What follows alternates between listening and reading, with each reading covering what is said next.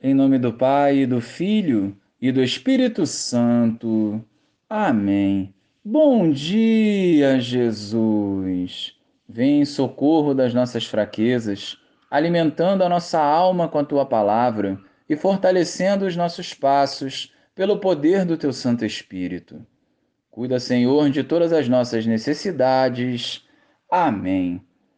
Naquele tempo, ao ouvirem as palavras de Jesus, Algumas pessoas da multidão diziam: Este é verdadeiramente o profeta.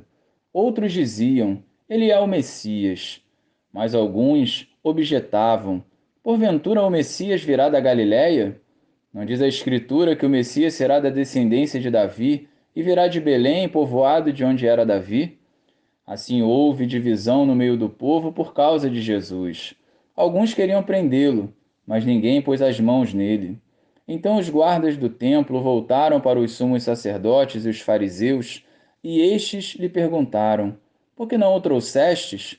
Os guardas responderam: Ninguém jamais falou como este homem. Então os fariseus disseram-lhes: Também vós vos deixastes enganar? Por acaso alguns dos chefes ou dos fariseus acreditou nele? Mas esta gente que não conhece a lei é maldita.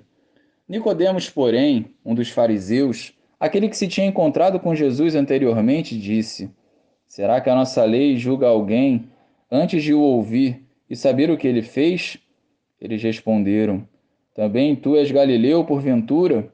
Vai estudar e verás que da Galiléia não surge profeta. E cada um voltou para sua casa.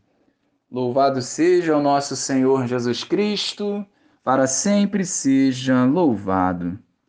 Jesus é o Messias que veio ao mundo para salvar a humanidade. A hostilidade ao Mestre crescia, pois os corações endurecidos, engessados na vivência da lei cega, não eram capazes de o reconhecer como filho de Deus. Eles esperavam um Messias poderoso no sentido do poder, quando na verdade o próprio Deus se encarnou e, repleto de misericórdia, acolhe a todos em seu eterno amor. Jesus é muito mais que um profeta, é o Deus conosco, presente em nossas vidas e que deseja ardentemente nos salvar. Essa divisão que a presença de Jesus causa não é marcada pelo ódio ou pela maldade, mas sim devido à rigidez daqueles que deveriam dar o exemplo, mas tentam silenciar ou diminuir Jesus e àqueles que o seguem. Recusam a boa nova da salvação porque já se consideravam donos do reino de Deus que a nossa postura não seja a mesma desses que perseguiam Jesus.